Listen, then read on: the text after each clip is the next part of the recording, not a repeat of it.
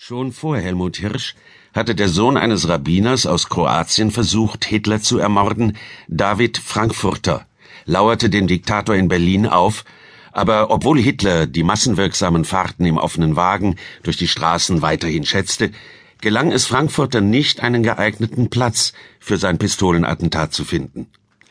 Schließlich gab er auf und ging in die Schweiz, wo er im Februar 1936 den Landesgruppenleiter der Auslandsorganisation der NSDAP, Wilhelm Gustloff, tötete.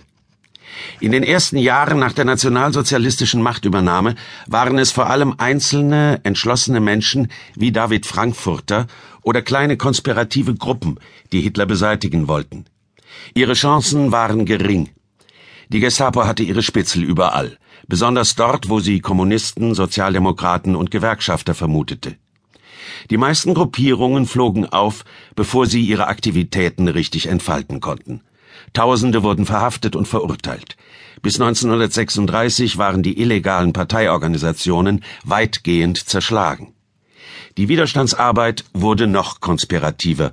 Sie zielte jetzt weniger auf offene Agitation und Umsturz, dafür wurde der Aufbau weit verzweigter Strukturen wichtiger, um für den Machtwechsel gerüstet zu sein. Der schien allerdings in weiter Ferne zu liegen.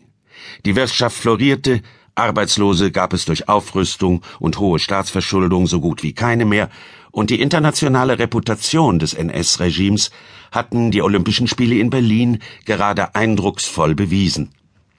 Viele Volksgenossen waren dafür bereit, die Übergriffe der Nazischergen hinzunehmen und lieber zu flüstern, als offen ihre Meinung zu sagen. Hitler galt als Garant für diese zweifelhaften Erfolge.